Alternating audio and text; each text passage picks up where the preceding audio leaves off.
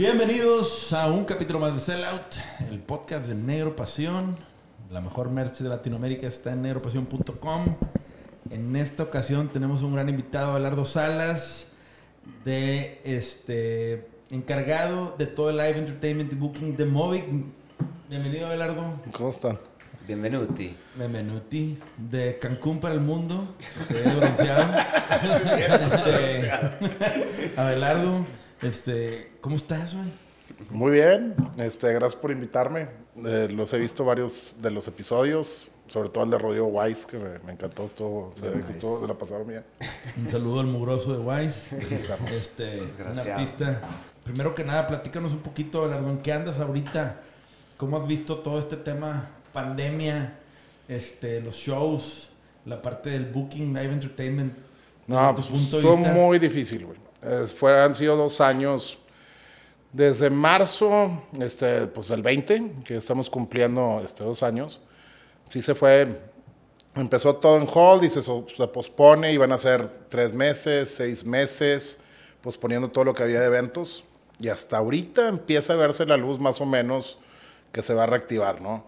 El año pasado, pues sí pudimos hacer un par de cositas, hicimos con los Claxons de la Arena Monterrey en noviembre, que estuvo con madre. Con madre. Este, hicimos en la Ciudad de México un par de eventos en el Foro Sol, pero así como tal que todos los venues abiertos y como estaba antes, pues todavía no. O sea, todavía le, le falta un ratito. O sea, yo calculo que para el siguiente semestre, que sería septiembre, octubre, ya creo que ya va a estar un poquito más. Porque como que se pospone todo, ¿no? O sea, como que quieren, quieren buquear y buquear, pero lo siguen posponiendo por X razón. No, y ahorita aparte, imagínate tú como fan, viene un concierto, no ahorita estamos hablando de los Bad Bunnies y este, Harry Styles y esos, que están muy bien puestos, o los festivales, pero un artista normal en México es anuncian la fecha y ya saben que la van a posponer o que no tienen el permiso o algo, y como que ya siguen vendiendo los boletos, güey, se quieren capitalizar, jugar con tu lana y no cancelan el evento, o sea, nada más es, lo posponen. Y pues en el Inter tienen ahí una lanita, El jinete. un poquito, y luego ya después este, la fecha. Pero sí ha habido mu- este, a muchos fans que les ha pasado que compran el boleto del artista, esperando que el concierto sea este, ahorita en marzo o abril, y lo dicen, no, va a pasar hasta octubre. Y lo siguen vendiendo, güey. Y entonces la gente como que ya no tiene confianza también en comprar los boletos, ahorita están esperando la última semana de los eventos que sí ha habido, ¿no? Sí, que chinga no poder estimar la butaca, güey, o el aforo, porque pues la gente se está esperando, ¿no? ¿Qué tienes que, qué- o sea, qué recomiendas en esos casos? ¿Hacer promo? ¿O dar algún tipo de valor agregado como meet and greets? O... No, o sea, mira, es- cuando estás haciendo un evento al final, si tú lo ves seguro con el artista y el artista lo tiene confirmado en sus, fe- en, en- en sus redes y todo, o sea, va a pasar, ¿no? Como promotor, pues hay muchas cosas que se pueden hacer. Puedes, este, tú, desde conseguirte a los influencers de la ciudad en donde es el evento, hacer con el artista las llamadas a los medios locales, eh, invertirle un poquito, llevarlo a que hagan una gira de medios en la ciudad. O sea, si le talacheas, pues sí hay manera alguna de que le puedas dar la seguridad de que se van a hacer las fechas al, al cliente, ¿no? Pero aún así la mayoría se está esperando las últimas dos semanas o semana de que, ah, no, no canceló el artista, así están pasando los shows. Entonces, sí compro el boleto, ¿no? Yo he escuchado que este año, el 2022, la, hay una sobreoferta de fechas. O sea, de conciertos, por lo mismo de que todo, todos los artistas están tratando de recuperar un poquito lo que no ganaron en pandemia. ¿Tú cómo lo has visto con las bandas de Movic? Este, ¿se, se empezaron a, a- a mover mucho o andan tranquilos un poquito así más pacientes como a ver cómo se desarrolla todo? A ver, no sé si ustedes lo sienten, pero estamos una recesión técnica ahorita en México, ¿no? La gente no trae lana. O sea, la gente no trae lana y ya lo que están gastando, lo están gastando bien cuidado. Están los casos excepcionales de los Harry Styles, Bad Bunnies y todos esos este, artistas grandes, pero en sí, la gente está ahorita cuidando su lana, güey. En, en- en todo lo que está haciendo, la inflación tú lo sientes cuando vas al súper, la gasolina, en tu día a día. Entonces, ahorita la gente también, pues, está un poquito más cuidadosa con su dinero. Tienes una, sobreoferta de shows que todos los artistas que no han chambeado, antes tú decías, yo hago tal ciudad una vez al año, güey. Me imagino que les pasaba a ustedes, ¿no? Había ciertas ciudades que hacías una, máximo dos veces al año. Y ahorita no ha sido en dos años, entonces, pues, ¿qué hacía todas las ciudades? Pero todos los artistas están igual que tú, güey. Entonces ya estás compitiendo, pues ahora sí, este, no nomás con el- tu, el, el- tú decías, oye, al cliente una vez al año tú ibas a llegar, pero ahora todas, todos los artistas le llegan, güey, al mismo tiempo, entonces pues sí, está sobresaturado un poquito el mercado, ¿no? Cuando hablas de una recesión técnica, me, me llamó mucho la atención. Obviamente, este, es o sea, el entretenimiento es un lujo, ¿no? Y es una de las primeras cosas que a lo mejor un consumidor más popular puede llegar a cortar, ¿sí? Cuando, y, y, y el otro factor es, pues hay mucho más roster de conciertos en las mismas ciudades por lo mismo de que todo mundo quiso tocar, ¿no? O Sí. las ciudades o los compromisos. Pero tú atribuyes esto, obviamente, que dice no hay lana, a que la economía está estancada o a que la gente, pues, no ha recuperado los ritmos de la pandemia o que el boleto está muy caro por la inflación o que la gente ya no está gastando tanto en entretenimiento como antes, güey. No, a mi pesar, o sea, es, es en todo, en todo está parejo, la gente está cuidando su lana, güey.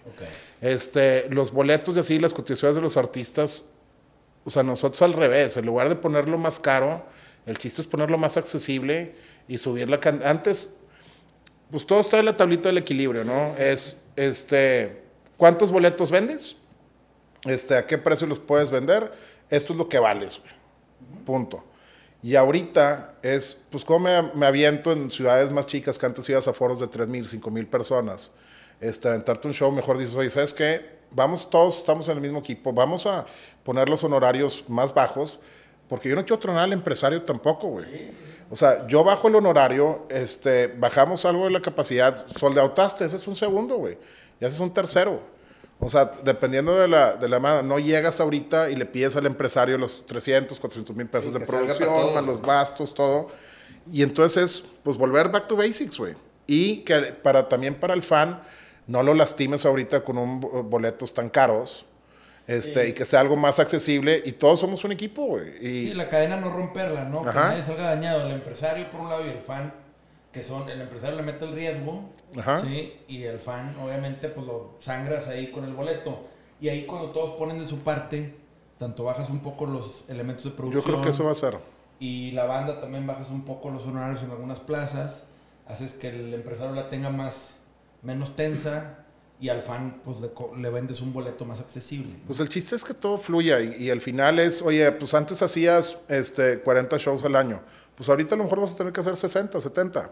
O sea, para llegar al mismo.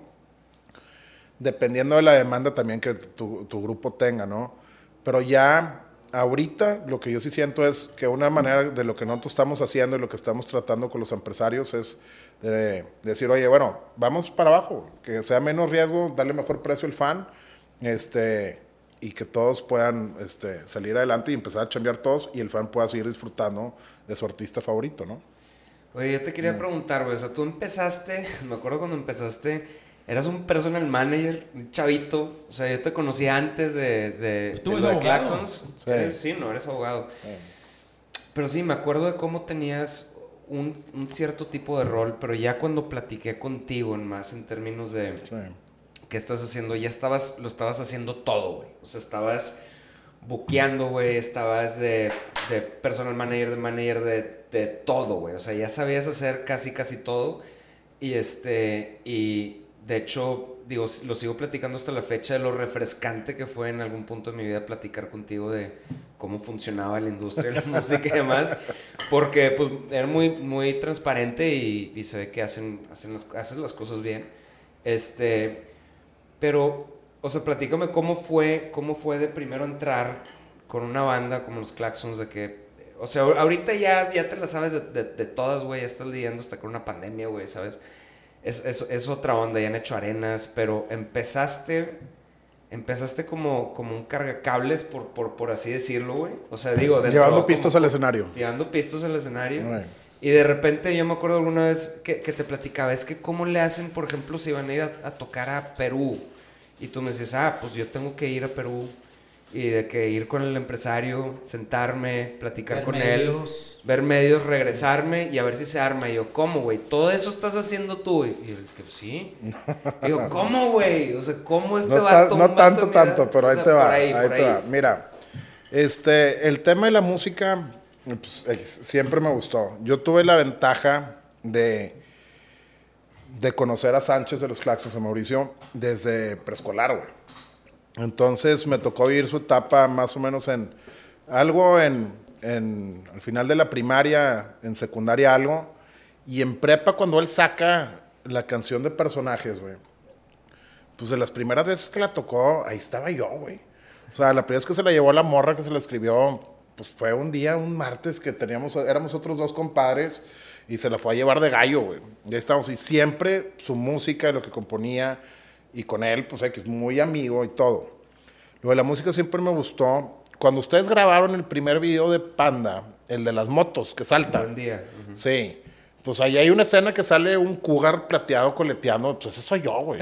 O sea, ahí estaba. Ahí estaba en el pedo ahí de que... Yo también estaba ahí, yo también ¿Sí? estaba ahí. Cougar XR7 coleteando acá. No, no era el XR7, pero sí era el, el tranquilo. Pero pues ahí estábamos. Y ahí sale el coleteo tantito. Coleteaban chidos esos carros. Sí, cómo y, el, no, y el. Thunderbird también, esos dos. Sí. Eran tracción trasera. Era sin freno alguno, güey. Sí.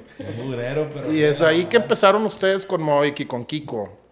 Este, yo cuando veía a Kiko le decía, oye, pues que ve este demo y este demo y este demo. Y era uno de Sánchez con la canción de personajes que le había grabado en un estudio, si mal no recuerdo, de Daniel Gutiérrez. Este, una versión acústica, ¿sí? Y ahí se la ponía y por el otro lado también Nacho había llegado con Kiko y Sánchez también por su otro lado. Entonces de ahí empezaron ellos. Y pues en el primer show que dieron en el Cocoloco, en el barrio antiguo, yo fui como fan, güey. Este, me acuerdo que en ese entonces tenía una amiga que estaba en el medio y me acompañó y junto con ella venía otro chavo que era Kalimba. Y Kalimba fue, güey, pues me dijo, estos güeyes están con madre. Y yo, "Pues sí, güey, sí traen. Me dice, no, se ve que son musicotos. Y yo, sí, güey. Y de ahí, pues siempre estuve pegado a ellos, más o menos, digo, pues de saber que iban de fan, de ir a los conciertos y todo. Va pasando el segundo disco, graban el tercero. Yo había estudiado, de- estudié Derecho este, aquí en Monterrey, en la Universidad de, de Monterrey, y luego había trabajado en un despacho de abogados cinco años. Tuve la oportunidad de irme a Estados Unidos a una maestría allá, y luego trabajé en otro despacho en la Ciudad de México. Pero no me gustó eso. O sea, no, no eran, no, güey. O sea, andar, Es- es que sí, andar, güey. güey, camisas de vestir y todo, este, ya sabes, con las iniciales, el en- uniforme. tal, y la, la corbatita Hermes. Y la Es que eso es lo que veía, de que o un sea, batillo no, ahí metió en el mugrero, güey, ¿sabes? De que porque Bueno, pues es que cuando el- fui a mi- la industria de la música Sí, es cierto, está, padre y todo, pero es trabajar de noche y la Sí. verdad, o sea, es... Cuando fui a mi entrevista de chamba, güey, ustedes tocaron en México en el Bulldog, güey. Ok. Este, y me quedé, no me acuerdo si contigo en el cuarto o con Pepe, con él me quedé, este, porque no tenía ni cuarto, en el Camino Real ahí de Polanco, ahí nos quedamos. Este, sí, güey, estuvo, estuvo, estuvo bueno, estuvo bueno, Cachando, sí, estoy cachando. Este, y de ahí, ya cuando renuncié, este, me fui a un viaje, me gasté todos mis ahorros, topé todas mis tarjetas, regresé a Monterrey sin un varo. Y Sánchez me dice, oye, ¿qué haces el fin de semana? Y yo, pues no, no tengo nada, güey. Me dice, oye, vamos a ir a Ciudad Victoria a un concierto, ¿no quieres venir? Y yo, pues vamos, güey, pues al pedo con estos güeyes, claro, güey. Y ya fue que, que le dimos a Victoria, nunca se me olvidará, era el, en el campestre Ciudad Victoria y era un blanco y negro, güey, un pedo así. Pero no, no sí, pero no, sí, pero no fue tanto el evento ahí, fue lo que pasó después, que nos fuimos a un barecito y había un, este, un grupo en vivo y ya se subieron güeyes a llamear. Y dije, güey, ¿qué pedo con estos güeyes? O sea, de que realmente acaban de tocar una hora y media y le siguieron y el jam y todo, y estuvo, la neta estuvo demasiado chingón, ese viaje me la pasé muy bien. Y de ahí luego regresamos, Sánchez me dice, oye, vamos a ir a, a San Luis, güey, ¿no quieres venir? Y yo, pues jalo, güey. Oye, pues ¿qué te ayudo? ¿Qué hago? ¿Qué? Y me acuerdo que tenían ellos, este, su personal manager, tenía una persona de la disquera que también iba a las fechas, un road manager, y tenían su staff, ¿no? Y yo, pues, yo no quería interferir en nada, pero no, pues ayúdanos a subir los pistos al escenario, güey. Y me acuerdo que le subí los pisos al escenario, güey. Este, y, y me pagaron, güey. Me pagaron, este. De ballet, güey. O sea, Sí. de ballet, güey. Por ir a subir los pistos al escenario, pues estaba bien pendiente, güey. Estaba bien pendiente y en chinga y que no vaya a faltar. Y si el caballito se cayó, vamos Sí. por otro y la madre. Aquí está, señor, lo hice bien. Sí.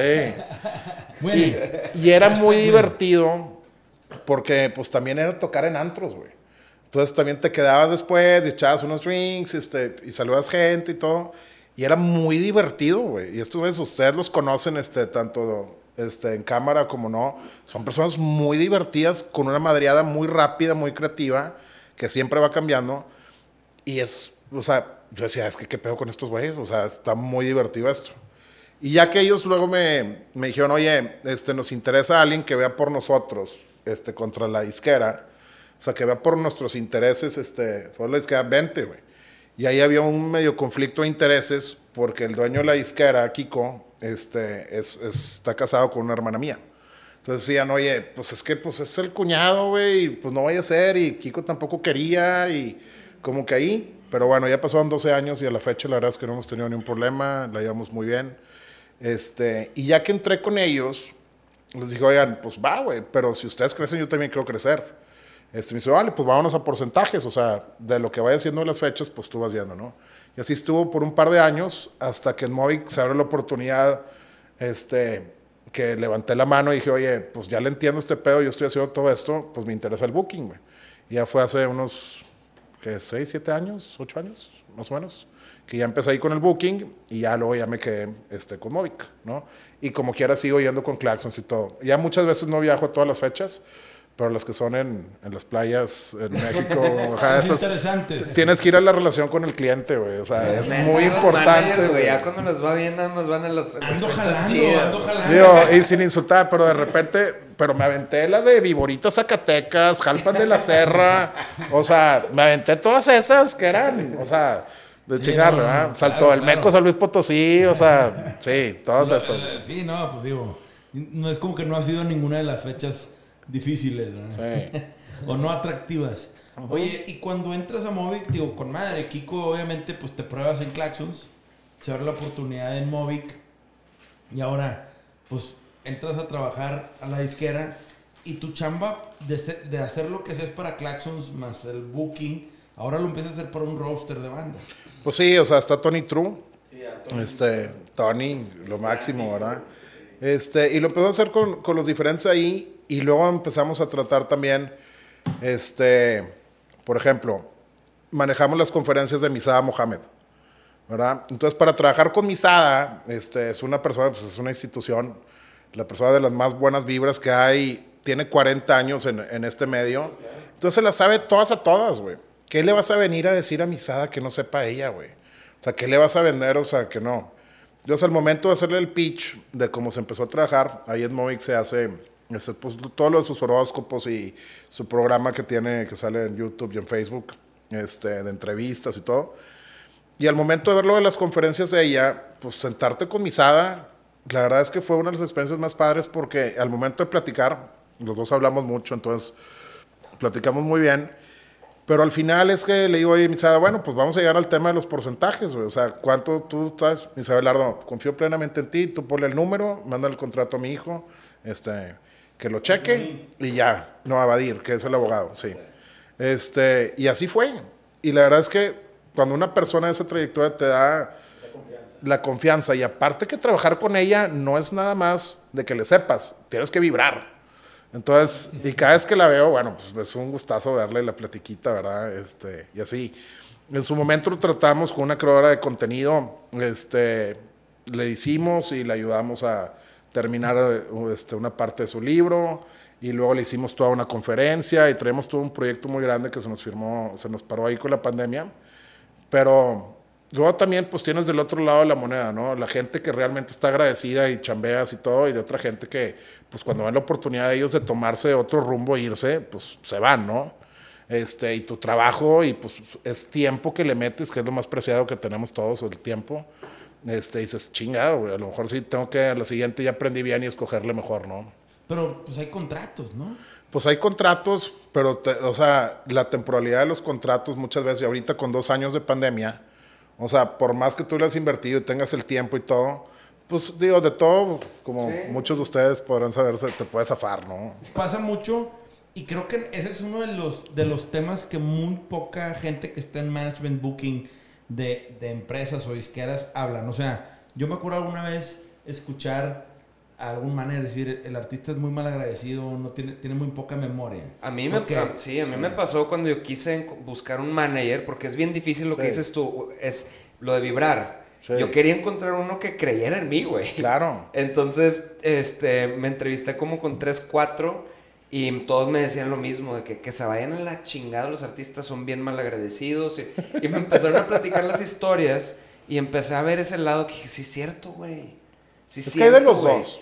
Porque también el artista está en la pendeja y piensa que todo, o sea, como tiene un activo valioso que genera Sí. lana y que Sí. está, mínimo ya cuando estás generando lana piensas que todo Y fluye. hay unos que cuando no generan Y- lana, ¿verdad? que también... Y no aprecian, o sea, no aprecian Sí. el trabajo, pero siento que también es parte o problema de los managers que no muestran, que no saben comunicar o mostrar todo el trabajo que hacen, o sea, como que... Es que ahí te va, mira, vamos, vamos a las dos partes.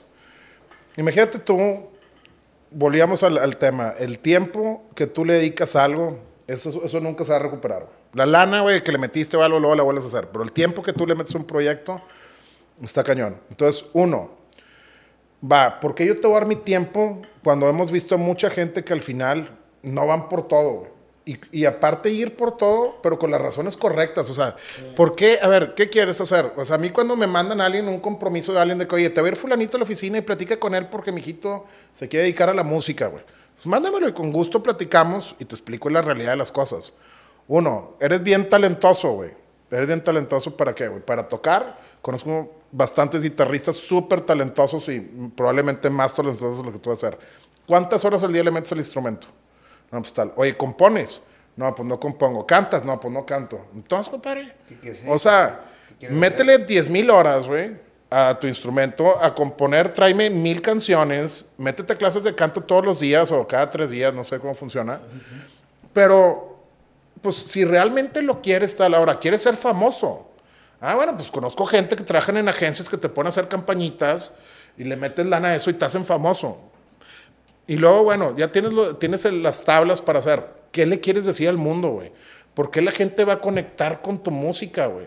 O sea, una cosa es realmente que sea algo, hay mucha música pues muy pop y tal, y hay muchas cosas, hay reggaetón muy bueno, hay tu reggaetón tal, como en todos, que es nada más para divertirte y pues, está bruto, güey, está vale, buena la madreada. entretenimiento. Claro, claro.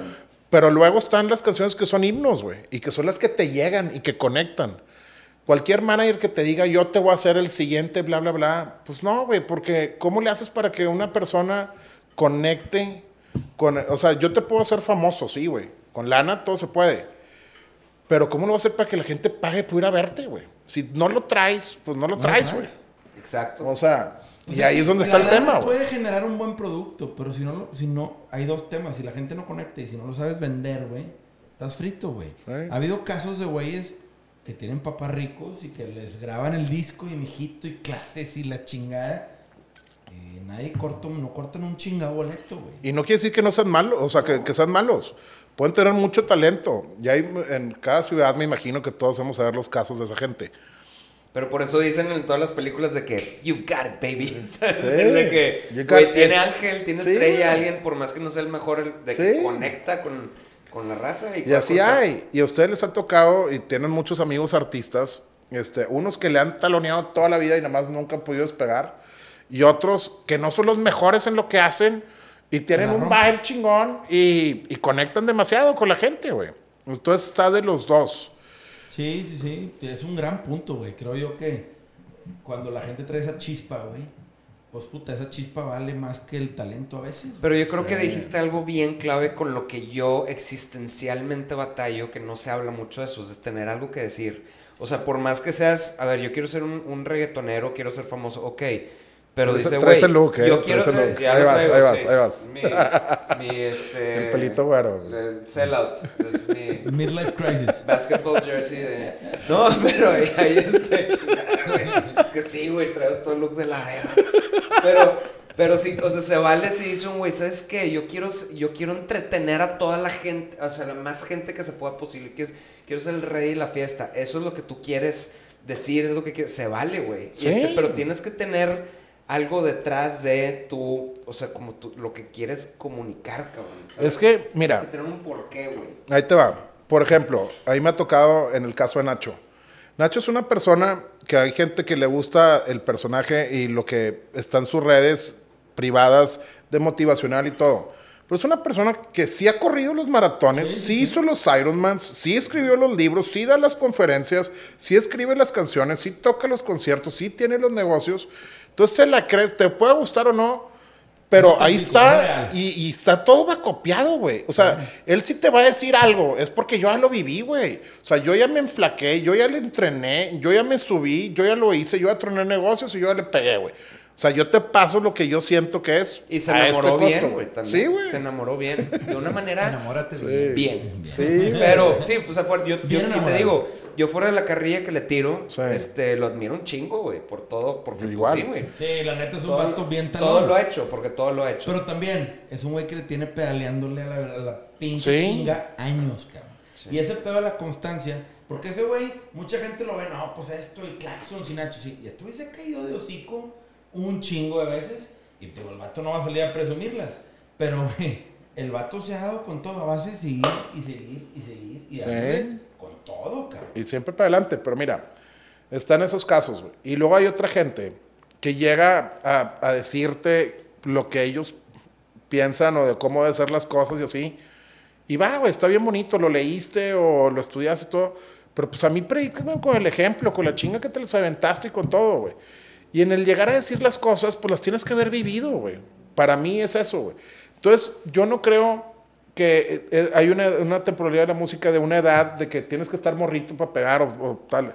¿Por qué? Porque muchas veces a lo mejor no la vas a cantar tú, güey. Tú no vas a estar en el escenario. Pero tú la vas a escribir y la vas a producir, la vas a poner y vas a poder estar siempre. O sea, si estás y tienes algo que decir, siempre va a estar re- relevante, güey. Claro.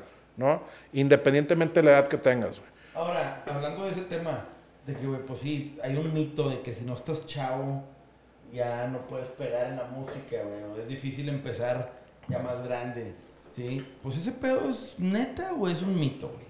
Porque sí tiene algo de verdad ese pedo, ¿no? Pues mira, te voy a decir lo que sí es una realidad ahorita. Si no estás en TikTok, que nos puede gustar o quedar, pues si no estás en TikTok, todo es más difícil, güey. Antes te decían, güey. Sí, güey, Sí, es sí. una realidad. de acuerdo. ahí te va. Antes te decían, si no estás... es TikToker, eh, para los que no Ah, saben, ¿sí? Es soy TikToker. Es un nuevo TikTok. Con madre. sí. Ahorita Sí. para seguirte, güey. ahí, Ahorita dejamos allá abajo tu Ricky Trek. Oye, antes te decían, bueno, tienes que estar en la radio para salir en la tele. Pero si no estás en la tele, pues tampoco sales en tal, en los festivales. Y si no sales en eso, tal. Era toda una, ma- una cadenita que había, ¿no? De cómo funcionaban las cosas. Entonces ahorita, antes, necesitabas meterle tú a la televisión, al radio, a los medios impresos, este, payolita y tan tan. Y eso era lo que necesitabas, que era un 80-90% de lo que necesitabas hacer. Y el otro era las firmas de autógrafos, ir a las plazas de los centros comerciales y el meet and greet y todas esas promos, ¿no? Pero eso era lo que un artista. Ahora todo eso, este, ahora es menos de la mitad. Pero te sigue costando igual. Pero eso es menos de la mitad. Y ahora lo demás es entre redes, güey. Y en las redes, o sea, para estar en Spotify y estar en las listas y todo, todo el mundo piensa que este, está muy amañado y las grandes disqueras. Y pues sí, sí, debe de haber, ¿verdad? En esos temas, este, Nunca deja de haber. yo ahí no me meto, pero sí, obviamente, pues las grandes disqueras tienen preferencias sobre los artistas que van poniendo como ha sido toda la vida en todas las plataformas. Pero ahora también, cuando una, una disquera grande va a evaluar a un artista para ver si te invierte o no, es échame tus redes sociales, güey. Pero primero estás en el estudio de Twitter, güey. Pues que tuiteas, güey. Que tienes que decir, eres simpático, no, eres tal, eres este, racista, esto, el otro. O sea, ¿qué estás, qué estás proyectando? Y luego, pues tu Instagram, güey. ¿Qué engagement tienes, güey? Y luego, ¿qué tan creativo eres? Pero ya ahora TikTok les puso una rebasada a todos, güey. Entonces, para entrar a todo lo demás, tienes que estar bien fuerte en TikTok y pesa mucho hoy en día en todo. A mí eso fue lo primero que cuando fui a esta a entrevistarme con varios managers, Sí. fue lo fue lo que más me impactó de uno que me dijo, "A ver, pues pero ¿cómo están tus números?" Y yo de de qué, perdón. De lana, traigo en 50 redes. pesos aquí. Traigo un quiño, traigo un quiño aquí en la bolsa. De que en, en redes y yo, pero, pero pues, güey, vengo de, de trabajar con esta banda así, pero me vale ver, o sea, me vale madre. ma- sí. Y es ¿Tú cuando me di onda? cuenta de que, güey, eh, soy nadie. Y, no, y todo lo que venía construyendo era nada, güey. O sea, no servía de nada, güey. De O cierta sea, ¿cuál es tu engagement? Sí, Al eh, final. entonces, y digo, por eso me puse a, a pendejear en, en Pero redes eh, para mí, yo, yo siempre lo he dicho, Bernardo Flores, el fotógrafo Bernie Flores, es tú, Sánchez, se me hacen las personas más creativas con la madreada en Instagram, güey. Ya. O sea, yo la verdad el TikTok sí, sí de repente, cuando me quiero desconectar una hora sí le doy, pero me salen puras cosas, o sea... Puras nalgas chichis. No, me, me- salen Comida. muchas cosas de golf y, Ah. y de viajes y tal. Este, sí. Golf, nalgas chichis, comida, antros. No, pero ahorita lo que decías de, de si tienes que estar fuerte en TikTok, ahorita casi todas las bandas tienen o un TikTokero, o un YouTuber, o un eh, redes star. que se Sí. dedica a eso. Alguien que se dedique Sí. a eso. que Pero un sepa o chingo. que conozco- traiga ya sus followers. ¿no? Conozco de perdidos cinco bandas que tienen, que uno de los integrantes. Sí. Y pues sí, obviamente ayuda un Pero ahorita en la oficina, o sea, por ejemplo, yo veo ahorita de un gimnasio de aquí en Monterrey, ahí tienes a la dueña y a la community manager haciendo TikToks todo el día, güey. A lo mejor les gusta, pero a lo mejor sí pega y se ha ido para arriba las suscripciones y el engagement tal, y aparte es un gimnasio aspiracional, güey. O sea, pero el TikTok está todo lo que da y ya no nomás es que aquí en San Pedro o en Monterrey son fuertes, güey. O sea, ya es los views y el engagement que tiene de otros lados. O sea, les, les genera también ese tema, güey. Sí, claro. Que en un futuro va a poder ser que van a poder abrir una franquicia en algún otro lado porque lo están posicionando Gracias como lo top que hay, güey. Y lo chingón es que no está candadeado con Zuckerberg. Porque pinche Zuckerberg en, fa- en Facebook y en Instagram, ahí te, te hace así como que pues para que pautes. O sea, te, te forza para que te pautes, para Sí. que te dé el engagement. TikTok Pero sí, no. así va a suceder ya con todo, con TikTok. Pues sí, también pero TikTok todo, no o sea. lo ha hecho. Eso es lo chido. No, ya lo hace, pero lo lo- todavía de una manera muy sutil. En, en, en Instagram y en Facebook les valió cola, güey. Esos vatos. Pero eso eso es parte del Esos güeyes te problema. pagan. Te pagan Ese es parte del problema que, a ver, un artista antes dependía de la radio, ¿no? Sí. Hasta donde, hasta donde no. Y luego, ahora de las redes, pero pues tú no controlas las redes, o sea, tú eres cliente, o sea, tú eres el producto, Sí. ¿no? Por así decirlo. O sea, si, si te le ponen un candado o te borran tu cuenta de Instagram, adiós. O sea, tú eres un artista y adiós tu herramienta Como a de trabajo porque... quitaron su Twitter. Sí. Exacto, porque como, como artista, la promoción es el 80%. ¿No? O sea, eso se nos olvida que es 80-90% del artista es estarse promoviendo. O sea, el trabajo padre de estar en el estudio y eso, pues vale madre. O sea, no es que vale madre, es importante, pero, pero el trabajo, ver, es trabajo como es todo, güey. el A 80% Ustedes les ha haber tocado. La gente pensaba que ya, bueno, eres artista, ¿no? Y ya firmaste tu primer disco, ya la hice, güey. O sea, ya. Pues no, güey. Ahora viene la promo y la talacha de la- del primer disco. Oye, y bien, te fue bien, vendiste X número de copias, tal. Para el segundo, ya te abren puertos a más lugares. Claro. Ahora tienes que hacer el doble talacha, güey. Y el trip, o sea, y cada vez es exponencial la promoción que tienes que hacer. ¿Cómo de repente vemos todavía a Chayanne, güey, dando entrevistas, güey, o Miguel Bosé, o Alejandro Sanz, o la madre, no sé, güey. ¿Tienen qué? Cabrón, son los que- más grandes. Y to- ya ahí están todavía, Y güey. Yendo que- al programa de la entrevista con el no sé quién tal. Y al del Y podcast de no sé quién tal. y Cocinando en el Sí, güey. Y, y de que nos cantas una partecita de, ah, que la chingada, y están otra vez, la misma puta canción, toda la puta pinche vida. Pero nunca Y- se va a acabar, güey. Y es el tema de estar relevante, ¿no? A ver, y ese es el tema, pero ¿sabes cuál es el peor enemigo de eso? La oscuridad. Claro. El no salir. Sí. El, que te quiten el Twitter, el que no te inviten a la, La tele, peor el que no te pongan sí. el mandil y, y tengas que voltear el huevito y luego tocar- tocarle una rola a las chavas del Pero ahora dime, ¿qué, qué pasa si, si, por ejemplo, Facebook, Instagram, TikTok, Twitter, de repente te Uf. banean, güey? O sea, ¿cómo le haces para No, pues estás promocionarte? frito, Estás frito ya como artista, de cierta manera.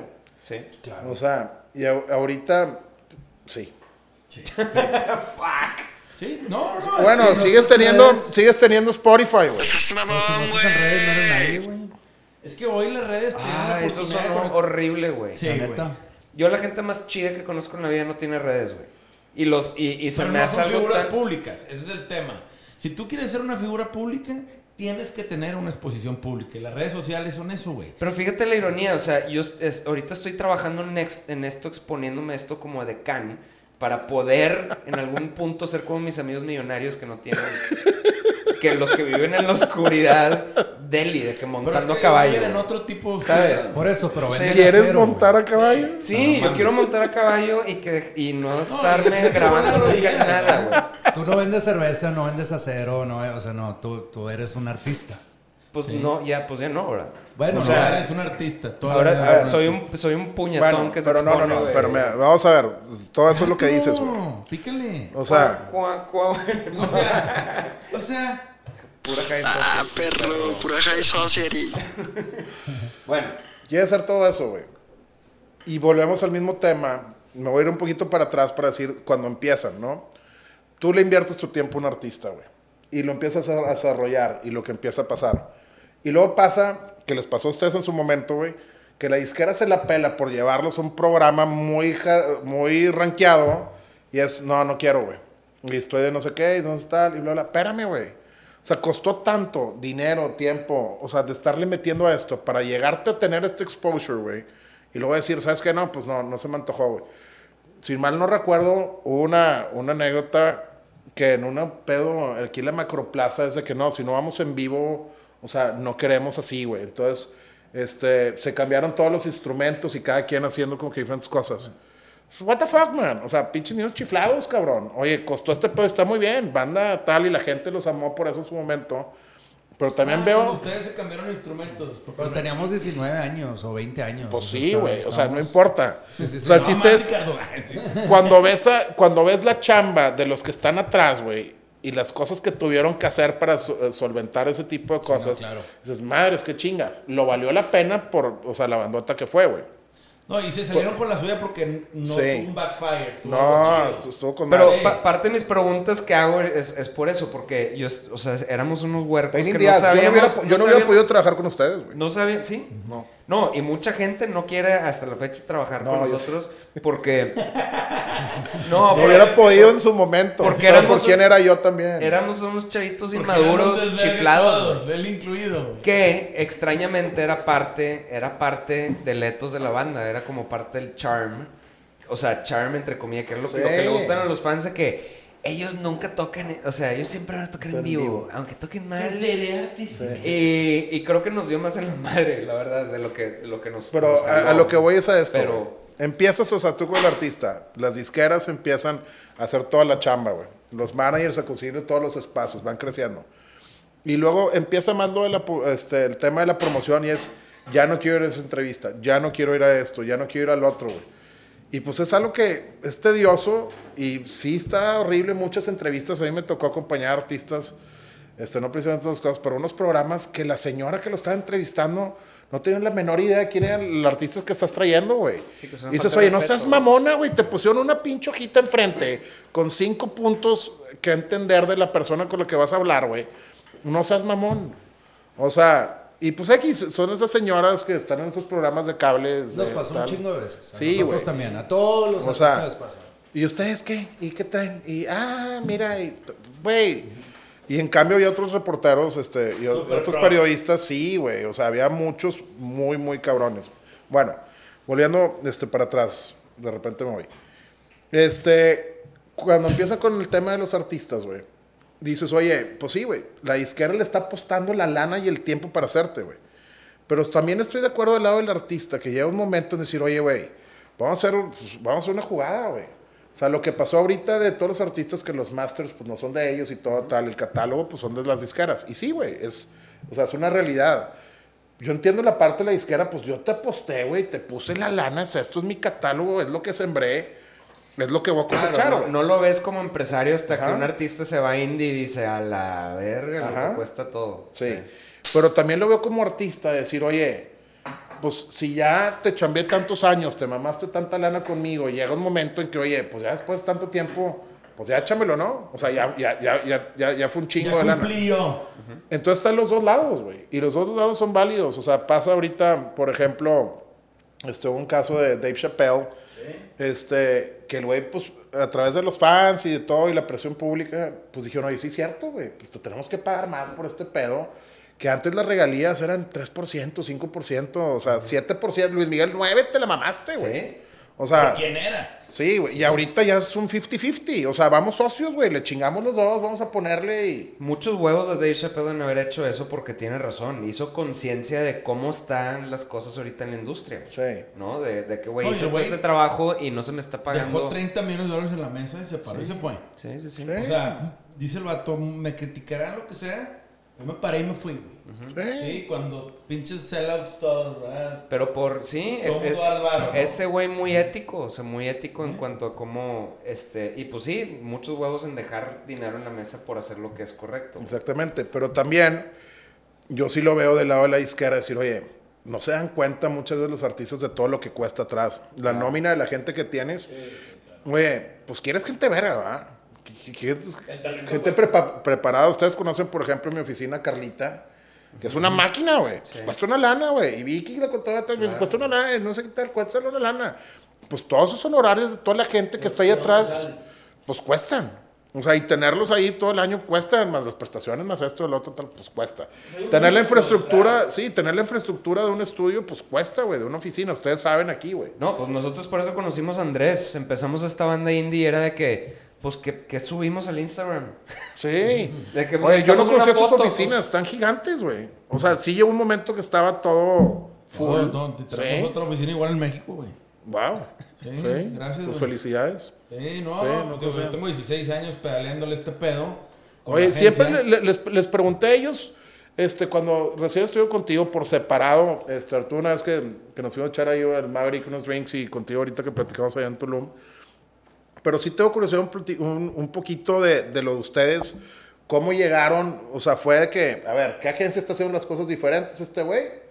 Y tú les propusiste a ellos, o sea, de que Pues- vamos... Pues, digo, el tema fue que este, ellos llegan conmigo cuando lanzan su primer disco con Desierto. ok, Y yo les produje este, el, el video del primer sencillo. ok, Sí, y les hicimos una estrategia para redes sociales y para merch. ok. Sí. Y yo vi el proyecto y les dije, güey, pues mi equipo aquí creativo les dijo, "Mira, por aquí, por aquí, por acá. Y ellos me platicaron un día en una, pues aquí en la, tenemos una terraza y siempre se hacen las pedas. ok. Típico, igual que en Movic, güey. Sí. Es un ambiente muy relax, ¿no? Sí. Estamos echando chévere y me platicó Ricky, creo que fue Ricky de Negro Pasión, y de cómo habían arrancado ellos con una merch que les sobró y cómo ellos habían financiado el disco, Sí. vendiendo su propia merch, y etcétera. Le dije, ah, está chido, güey. Pues yo la verdad es que yo siempre había tenido inquietud de meterme al mundo de e-commerce. Sí, me había estado especializando en eso. Había tomado un par de cursos por medio de la red de YPO especializados en e-commerce. Y dije, güey, yo traigo ahí la inquietud, la cosquilla, güey, de ver qué pedo. Y un día me invitaron a comer y me dijeron, cabrón, ¿no te quieres sumar al proyecto? sí. Y yo les dije, bueno, déjenme checar qué pedo. Y me puse a investigar, hice un plan, se los presenté, le dije así, yo me sumo así. Me dijeron, va, güey. Y Sí, equipo, qué bueno. Sí, antes era nuestra tiendita Sí.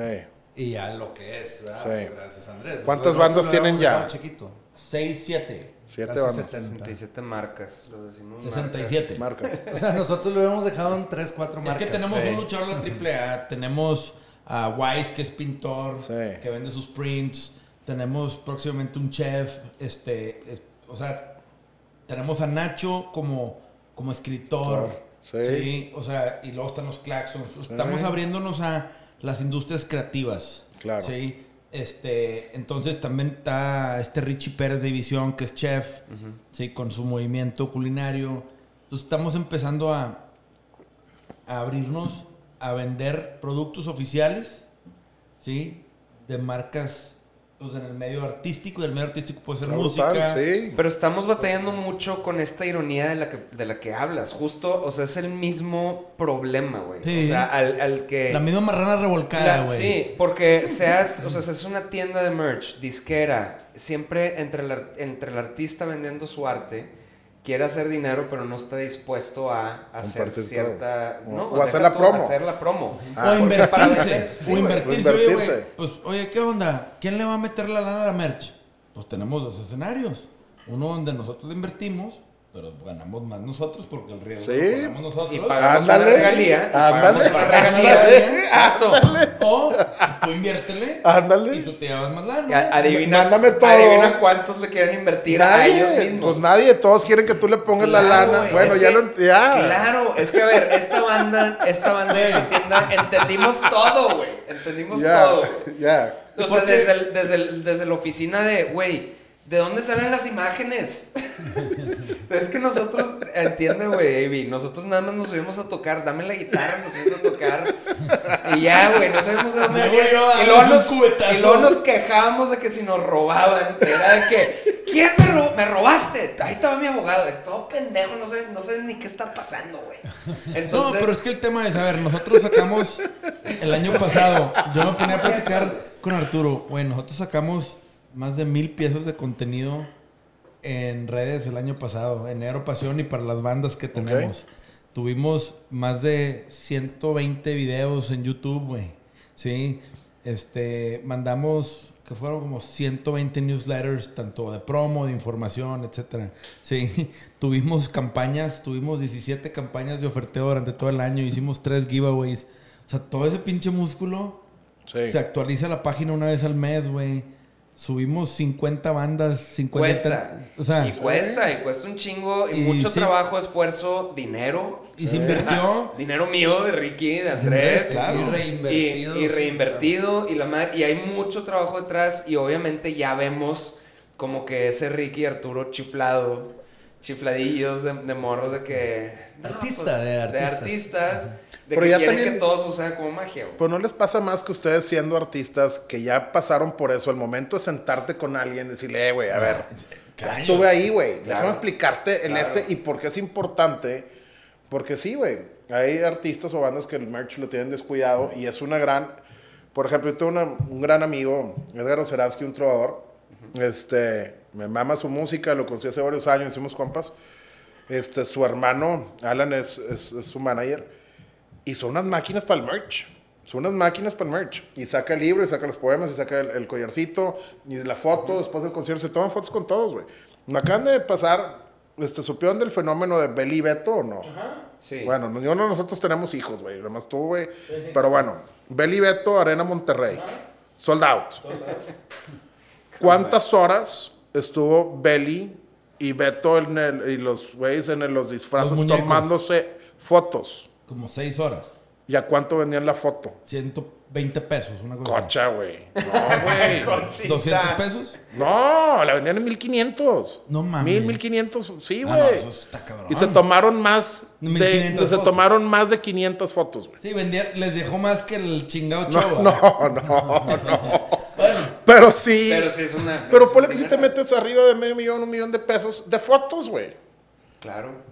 ¿Por qué? Por la talacha y se estuvo y ahí está. Pero ahí tienes al mono con la cosa puesta y ah, ahí no. tienes a ella también. Y de- desmayándose Ahora, a la y las, foto número las, 200, las botitas, güey, las Sí. botitas de las niñas.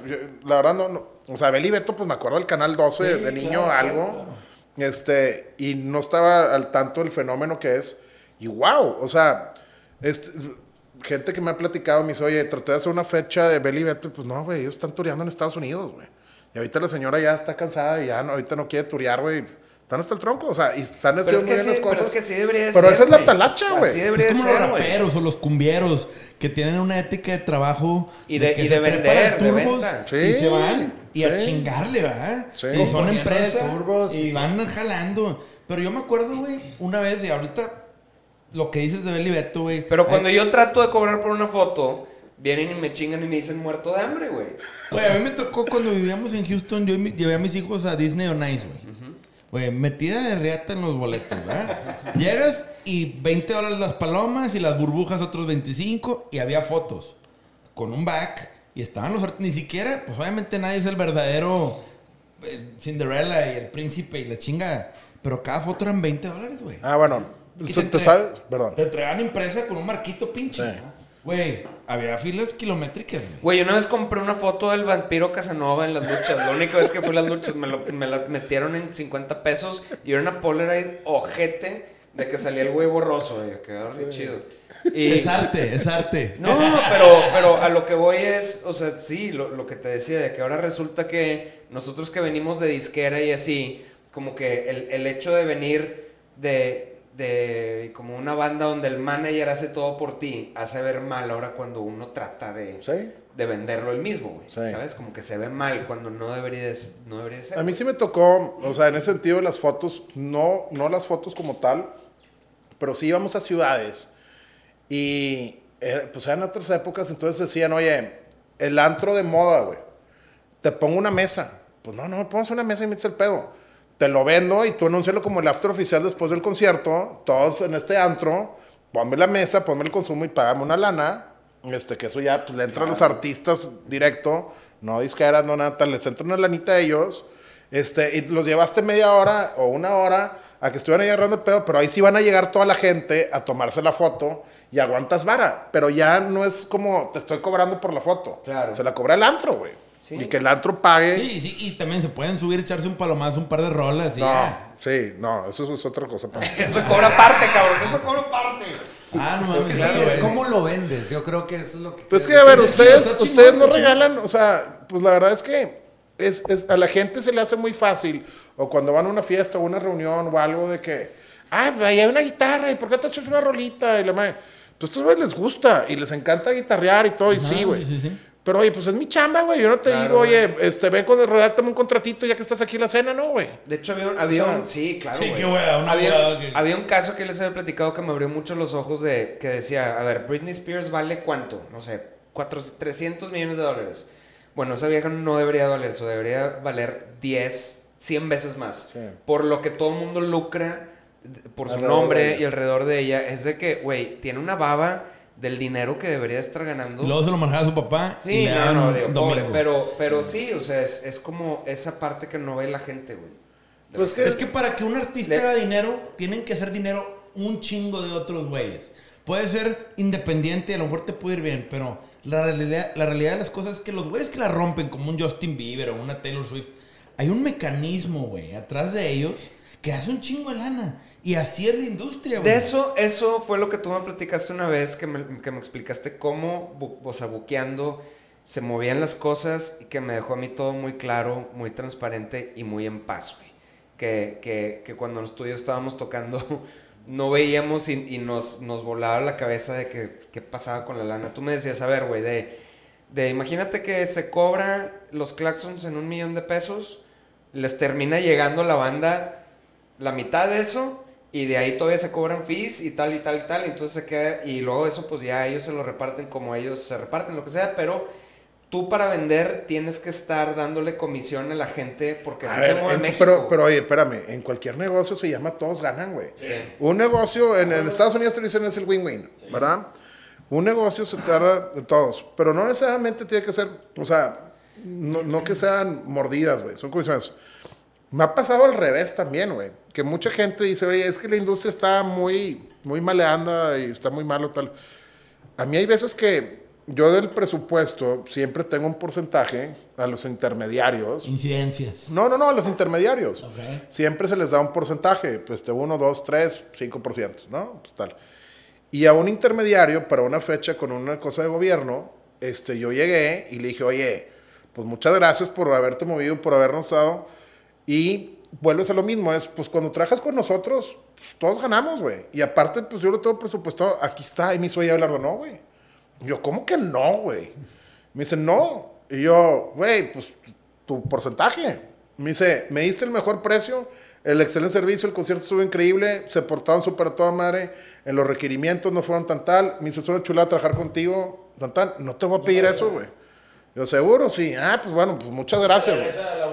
Ya, güey. Y entonces ya los números que, pues, se de cuenta que nosotros lo que hacemos es de cada fecha, este, en la oficina, pues hay un contrato, se imprimen los correos, haces un expedientito de cada fecha. Pero el día que cualquiera de los artistas pueda checar cualquier cosa, pues ahí estás puestos, ¿no? Oye, fue esto, se pagó esto. Oye, fuimos de antro, pues yo pagué 3 mil pesos de propina o 2 mil o tal, o, o la cuenta del restaurante fue tanto, eh, se dividió, X, estos fueron los gastos, quedó esto, se pagó staff, y esto queda y se divide así, ¿no? Y también, por ejemplo, hablando de esos temas de las comisiones, me pasó, y fíjate que una cosa bien rara, Cuando estaba el PRI en funciones en gobierno federal, hacían la Semana del Emprendedor. Era un súper eventazo, güey. Eventazo, güey. Este, y un año nos tocó llevar los claxons y otro año me tocó este, proponer pues, a conferencistas y artistas así. Y la gente del PRI metida ahí, oye, ¿qué onda? ¿Qué te van a tener que dar? Nada, güey. Tráelo, mete esa lana, güey, a traerme la gente y no sé qué. Y uno de los artistas, me acuerdo, que le abrió a los claxons. ¿A quién le pusiste a abrir a los claxons? ¿Quién es ese Pedro? No sé qué. Y yo, güey, hazme caso, trae ondita este güey, está chido, no sé qué, tal, bla, Este, con unas personas de, de Colombia que lo traían Juanjo y Rodrigo. Este, oye, pues órale, échamelo y tan tan. Y así fue un año después de, oye, ¿te acuerdas de ese artista que decías que quién era? Pues es Pedro Capó, el que tiene la canción número uno a nivel mundial, para que le digas a tus jefes, güey, que ahí está, ¿no? Pero eso era, güey, al fase de hacer la chamba y de poner las cosas, y no todo eran moches, güey. O sea, hay otros gobiernos obviamente muy atascados y cosas que hacen, y es muy fácil en el tema de los artistas hacer todo y con intermediarios y así. Y ahí ves que si tú dices, oye, no sea, al empresario le cobraron dos millones de pesos y a mí me entraron 500. ¿Cómo, güey? Pues sí, encarecieron el precio y en cositas y todo, y pues dices, qué coraje, güey, ¿no? Por el tema de nosotros. No, y más cuando yo, o sea, bueno, cuando veo gente que agarra una mordida pero no agrega valor. Güey. Exactamente. Eso es lo que no me gusta. Pero bueno, no. Y tiene que haber lugar para todos, güey. O sea, hay lugar, los intermediarios juegan su rol también, güey. ¿En qué sentido? Yo muchas veces trato de poner a las personas que me piden a algún artista de que, oye, no cosa no sé quién, te paso el contacto del manager directo. No pagues intermediarios. Pues los intermediarios también juegan un rol. Y hay veces que ellos están al pendiente que todo salga, atendiendo al artista en la plaza, y es tu link con el empresario, que el intermediario tú le puedes hacer más pedo, decir, oye, no está esto, no me pusieron esto, está mal esta consola, todo, que cuando ves con el empresario, el tacto tiene que ser un poquito más, ¿no? Porque no vas por una fecha. El chiste es crear una relación a largo plazo que pueda seguir trabajando con la misma gente. Sí, güey. Oye, y por otro lado, una de las dudas que yo tengo, tú que estás más en disquera, el desarrollo de talento se terminó. O sea, güey, ya no hay como este esta búsqueda, güey, o si hay, porque antes sí había un desarrollo. Sí. Agarraban güeyes con talento y potencial. Sí. Y órale, ustedes fueron unos artistas que, pues agarraron y juntos con Moby, que agarraron y para arriba, ¿sí? Que ustedes, yo creo que el caso de Panda, si no hubieran estado en Moby, que en cualquier otra disquera, el primer disco, el segundo disco, pues no fueron los éxitos que hubieran sido, te hubieran dicho, te corto, cut my losses, bye bye. Adiós, sí. El CEO de una disquera o los CFOs o los directores de proyectos AIRs, a ver, ¿qué prefiero yo? ¿Hacer un disco de remixes, güey? Entre estos y colaboraciones entre mis artistas top y que sé que va a vender tanto y va a tener tantos plays y tantos views y me va a generar tanta lana. O me agarro el chavito de la esquina este, y le voy a apostar y le voy a tener que meter un chingo de lana y todo tal. Ahora hay casos, por ejemplo, como Ed Maverick, wow, güey. O sea, el trancazo y el fenómeno que es el chavo, güey. Este, sí hay casos de gente que siguen desarrollando las disqueras, sí, las grandes. Este, ya no es igual. o sea. no le, no le apuestan tanto al nuevo desarrollo, pero ahí es donde disqueras este, independientes como nosotros entramos al quite. O sea, Moby que el año pasado lanzó un proyecto, se llama Pato Serna. Sí, es lo que te iba a preguntar, ahí, ahí va. Y ¿Qué viene Pato. Este, va muy bien. Y son esquemas completamente diferentes a lo que estaban antes en la industria. Pero el chiste es apostarle a un talento que ves, que es un chavo que canta, que compone, que toca, que baila, que tiene ángel. Es un morrito, pero se va a desarrollar, güey. Y el chiste es hacer equipo y, y sí todos en la ecuación de decir, oye, vamos a desarrollarte para un día llegar a esto. Y en el momento en el que estés, pues bueno, vendrán otras disqueras y todas con las que puedes hacer más equipo para terminar de, tronar el proyecto, güey. Este, tienes el caso de Tony, tienes el caso de Mariana Peregrina, tienes tal, que hay mucho talento aquí que hay, que siguen grabando, que siguen desarrollándose. Y ahí te va. Ustedes, lo normal en un negocio, güey. El primer año que pones un negocio, güey, es pérdida. El segundo es pérdida. El tercero a lo mejor sales medio tablas. El cuarto, ay, el quinto a lo mejor tantito. Sexto empieza a recuperar. Y en el séptimo año estás equilibrado más o menos de lo que invertiste, güey. La gente piensa hoy en día que los negocios es pongo lana y al día siguiente me estoy mamando. Pues no, güey, Eso ¿dónde? no existe, güey. Yo le busqué por todos lados. There is no free lunch. No hay, güey. No hay, güey. ¿Sí? No hay. No hay. ver, Yo te soy bien Todo le sincero. tienes que chingar. Güey, yo los primeros cinco años con la agencia comí mierda. Sí. ¿Sí? Y fue pasar por el Valle de la Muerte, güey, en donde todo el mundo ahí se queda. Y poca gente sale del Valle de la Muerte y empieza a salir la cabeza del agua, cabrón. Por eso, todo el mundo se queja, güey. Y yo siempre les digo a todos, tener un negocio no es para todos, güey. No. Porque tienes que saber aguantar un piano, cabrón. Y te- saber decir, el primer año pierdes, segundo año pierdes, tercer año te reinventas y pierdes menos. y luego empiezas, ah, y ahora la pandemia puso a prueba a todos. todos, los empresarios y emprendedores todos, del mundo, güey. Sí. ¿Sí? Entonces, güey, yo realmente sí creo que, güey, la gente que esté esperando por un negocio, mamarse el día siguiente, o quiere lavar lana, o quiere hacer un Ponzi scheme, o, No, es puro pedo. no, ah, no existe, güey. Porque O ahí sea, están los nuevos La documentales. única manera de hacer lana rápido es, número uno, cásate bien. O sea, puedes estar pegando en el campestre el día siguiente. Me lo dijo un amigo. Número uno.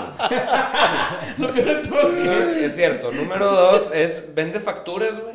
O sea... ¿Lavado dinero? Sí, lava dinero. Una amiga me acaba de decir de que, güey, ¿por qué nadie me había platicado lo que era lavar dinero? porque, ¿cómo, cabrón? O sea, ya, les, ya estoy preguntando cómo se hace porque, pues, no mames. Eh, pues sí, güey. O sea, es de cero integridad, pero, pues, bueno. Y la tercera es, este... Hereda. Es, es la más difícil de todos, no cualquiera puede. Pero, pero sí, güey, o sea, no es, no es este... No, la tercera es trabajar en gobierno. No, o sea, también es así como, pues, güey, trabajan, o sea, siempre, güey. Mis amigos que más tienen lana que no vienen de, que, que han hecho dinero, pues tiene que ver con algo con gobierno. Son conocido gobierno, proveedor o lo que sea. Chalequito Pemex, date por ahí, güey, siempre. Es, esas son las vías rápidas. El resto, si quieres ser gente bien, siete, siete años, güey. Siete años chingándole a ver qué sale, güey. Pero vienes a lo mismo, güey. O sea, es. Estoy de acuerdo. No el del tener un negocio propio es para todos, güey. Pero lo- todos al final, güey. no está mal, ¿eh? No, no, no. Pero artista, persona, trabajador, o sea, X, donde estés. ¿Qué es lo que la gente quiere al final, güey? O sea, la gente que quiere, pues, es ser feliz, güey. ¿No? Y ya sean los artistas, los empresarios o todo tal, pues cada cosa y cada, este, tiene su gramo de dificultad entre, pues, lo que vas, lo que estás chambeando y lo que vas a lograr, güey. En el tema de la felicidad, una- para un artista, güey, es, es la cosa más difícil, güey. Porque tú empiezas, güey. Y puedes tener todo el talento y todo, todo el apoyo del mundo. Y puedes tener las mejores canciones y todo. Puedes sonar un chorro, pero ya es un show y no vendes nada y dices, madres, güey. Y no hay nada más que tú puedas hacer. Estás dando tu, tu talento y estás dando todo, güey. Ya. ¿Y qué más hago, güey? Ya estudié todas las horas, ya compuse con los mejores compositores, ya hice todo. ¿Qué más hago? No está en mí, güey. O sea, no conecto, no esto, no el otro. Madres. Entonces ahí tienes un tema, güey. Luego el artista que le empieza a ir más o menos bien, pues quieres más. Pero pues te quedas ahí entre que sí, que no y todo. Y hay gente que la fama, el ego, todo pues, se los come, güey. Entonces viven frustrados, cabrón. Y luego llegas a un nivel de superstardom en el cual pues toda tu vida privada y social y todo se va a la chingada, güey. No puedes ir a una playa, no puedes ir a un viaje, no puedes ir a ningún lado que te estén jodiendo, güey. Michael Jordan estaba la semana pasada en Disney y un amigo se lo topó, güey. Y le quería tomar un video que Michael Jordan, hey, soy de México. Y llegó un güey y le dijo, hey, está con su familia, güey. Y el vato como papá entendió, dijo, no lo va a cagar el palo, güey. O sea, no puedes ir a ningún lado, güey, en ningún puto lado que no te reconozcan y que no te estén fregando. Todos quieren la foto, todo, ah, y las canciones de ahorita lo quieren ahorita. O sea, qué mamón, güey, ¿por qué? O sea, me toca esperar que termines de comer para tomarme la foto. Tú Párate y tómate la foto. Entitled, entitled los, los chavos hoy en día que todo quieren rápido. Entonces esa es la frustración de los artistas también, güey. O sea, Pero que yo le iba a ahorita acabas de decir algo súper valioso. Güey, la generación de ahorita quiere los negocios que funcionen rapidito. Quieren que entrar a trabajar un negocio y ser directores en dos años. ah, no, y vacaciones de un mes. Sí, Sí, güey. Aumento cada tres meses. Sí. Y dices, güey, nosotros cuántos años, cabrón, hay que estar ahí pegando, güey, duro y pues no se puede, güey. Y ese es el tema. Y luego por eso no son felices y viven frustrados. Porque la vida y la realidad es que las cosas no son inmediatas, güey. ¿No? Nadie ha tenido éxito inmediato, güey. ¿Sí? Y si sí, son contados y salen en la tele y pues todo el mundo cree que eso es el común denominador, güey. Sí. Sí. Y está bien cabrón, güey, porque tú, Abelardo, Pero- de haber sido abogado Sí. y haber entrado al mundo artístico con Claxons, Claxons, ¿cuánto tiempo le tuvo que pedalear? Tú ahorita lo dijiste, andabas ahí, vamos a Victoria, pues tú ibas de pedote, ¿sí? Pero esas primeras fechas ibas ahí, pues a llevar los pistos del escenario. Estos güeyes les había tocado estar abandonados un hotel una semana de promo en el DF sin quien, quien les escribiera, quien les dijera quién pasaba por ellos y sin lana para los viáticos, güey. O sea, ya les había tocado tragar, ya iban más o menos, güey. No, claro, claro, pero para ti es, Güey, mi primer chamba fue subir chupes a un escenario, güey. Y ahorita ya es de que, güey, ando negociando fechas chonchas y con artistas y... ¿Sí me entiendes? O sea, hay un proceso. Y no se dio en tres meses, güey. No se dio en un año, No, güey. y aparte otras cosas que, que tienes que entender ahí es, mira, en cualquier negocio, güey, si tú realmente un día quieres llegar a, a prosperar y hacer lana como tal, pues eventualmente el negocio tiene que ser tuyo, güey. Y tú tienes que ser dueño de tu tiempo y tener tus inversiones. Mientras estemos chambeando, pues para otra gente y haciendo otras cosas, pues está limitado a lo que vas a llegar. Siempre por los dueños y los directores, pues es los que se van a llevar, ¿no? Y eso es algo que Claxons ha hecho perfecto, güey. Porque todos, cada uno. Y eso es lo que los, los- la gente que va empezando no ve, güey. Oye, Cholo es un super arquitecto, güey. Acá hace una casa impresionante, o sea, que vi, este, a mí me ayudó con las remodelaciones. Tiene un hotel en Villa de Santiago. O sea, pues, está cabrón lo que hace, güey. Este, Pablo, ¿con cuántos artistas de México que ni saben ha grabado, güey? Sí. Ha grabado con todos, sesionistas, güey, bajistas, tal. Pero él está en el desierto de los leones en México chingándole y una y otra y otra y otra y otra tal. O sea, no está esperando en su casa que yo le hable. ¿Qué onda, Paulini? Oye, fecha en, en Metepec, güey, 29 de febrero, güey. ¿Qué pedo? Jalas, güey. Pues no, güey. Sí, o sea, sí, sí, sí, sí. No, ni se llega un Nacho, cabrón. Nacho, bueno, con todo tal. Cesario, güey, se metió y estudió sus cursos y diplomados de construcción y construyó unas casas y ahorita está en una cosa de bienes raíces y otros muchos negocios. Pero le ha chingado también. Sánchez, ¿a cuánta gente no ha producido? Le ha metido, está empezando otras- otras cosas y otros negocios. Y ahí están, güey. Nadie está sentado en su casa esperando. Que cae un toquín. Sí. No, güey. Es chingale. Y así es la vida, güey. Y cada quien haciéndose de las cosas, tal. Y fíjate, me tocó estar una boda este, la semana pasada y estaba platicando con un güey de sesenta y tantos años. Le decía, oye, bueno, a ver, ¿tú qué onda? No, pues fíjate, yo con tu tío tengo esta empresa, eso que, ah. Y yo, pero a ti qué realmente es lo que te gusta, güey. Me dijo, se llama trabajo, no me gusta, güey. A mí me gustan mis hobbies, que son estos y estos y estos. Y yo, madres, güey. Hace mucho tiempo que no conocía gente que no hace lo que le gusta, güey.